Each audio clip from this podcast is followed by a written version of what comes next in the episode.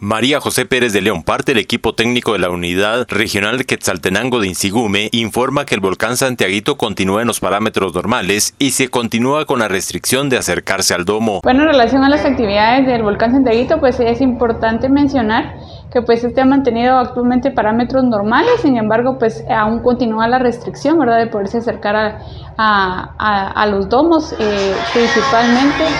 Eh, evitar, ¿verdad?, eh, acercarse a esto debido al tipo de, a las explosiones que se generan que en su momento pues podrían eh, causar algún daño significativo para quienes arriesgan su vida.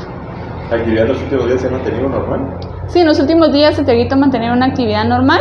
Eh, siempre se han presentado algunas explosiones, sin embargo, pues son características normales y, la, y hemos tenido pues condiciones normales en cuanto al volcán de Teguito. Desde Emisoras Unidas Quetzaltenango informa Wilber Coyoy, primera en noticias, primera en deportes.